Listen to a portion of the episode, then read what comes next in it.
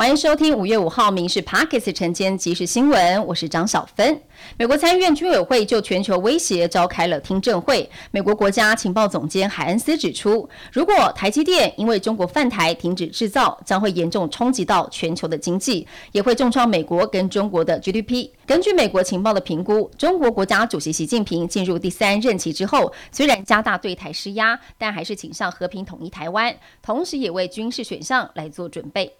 美国股市最新的消息：美国三月初以来陆续有银行倒闭，今天区域银行类股又面临了沉重的卖压。华尔街股市主要指数也都是收黑，道琼工业指数下跌了两百八十六点，以三万三千一百二十七点作收；标普五百下跌了百分之零点七二，纳斯达克指数下跌了百分之零点四九，费城半导体指数下跌了百分之零点五三。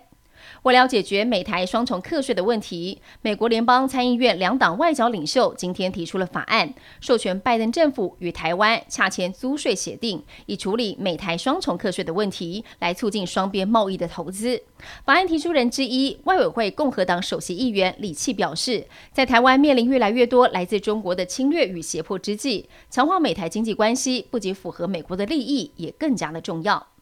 今天的天气，各地是多云到晴，只有东半部地区以及午后西半部山区有零星降雨的几率。各地低温二十三到二十五度，白天气温普遍在三十度以上。中南部以及华东地区有三十六度以上高温，南部近山区有三十八度高温发生的几率，一定要多补充水分，以防中暑了。行政院会通过了行动纲领一点五版，预计再投入十三亿元的经费，重点是打击假网拍、假投资以及解除分期付款等等的诈欺案。行政院扩编组织跟人力，还将会结合各县市的打诈地方队，打造人人都是打诈国家队。行政院长陈建仁也强调，去年有效防治民众遭诈金额是六十七点七亿元，打击诈骗已经有成效了，也将会结合地方政府用公司协力来进行各项的防诈作为，展现政府有能，人民有感。汽机车用路人要注意了，最快今年七月起，如果把车辆违停在人行道、行人穿越道上，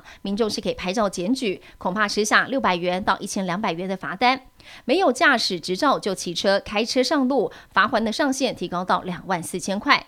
骑车开车没有依照规定来停让行人通行，最高的罚则增加到六千元。这次道路交通管理处罚条例修法有四大核心，包含了提高未停让行人、无照驾驶罚则，以及加重危险驾驶罚则，通盘检讨违规的记点制度。近期好事多贩售的冷冻莓果被验出了有 A 肝病毒，引起了各界哗然。由于 A 型肝炎的潜伏期长，从感染到发病大约十五到五十天，平均是二十八到三十天。医师表示，如果小便的颜色变深、食欲不正常、全身倦怠、特别疲劳，出现这三点，可能就是急性肝炎，要及早就医。蛋价逐渐回落，目前已经可以看到有每台近六十五元的白蛋。根据最新的产销资讯。本周鸡蛋的日产量是十一万三千箱，比上周增加了一千箱。尽管距离日需求量十二万四千箱还是有一段距离，但是目前处于鸡蛋消费的淡季，还有进口鸡蛋大量的上市，消费迟滞的现象明显，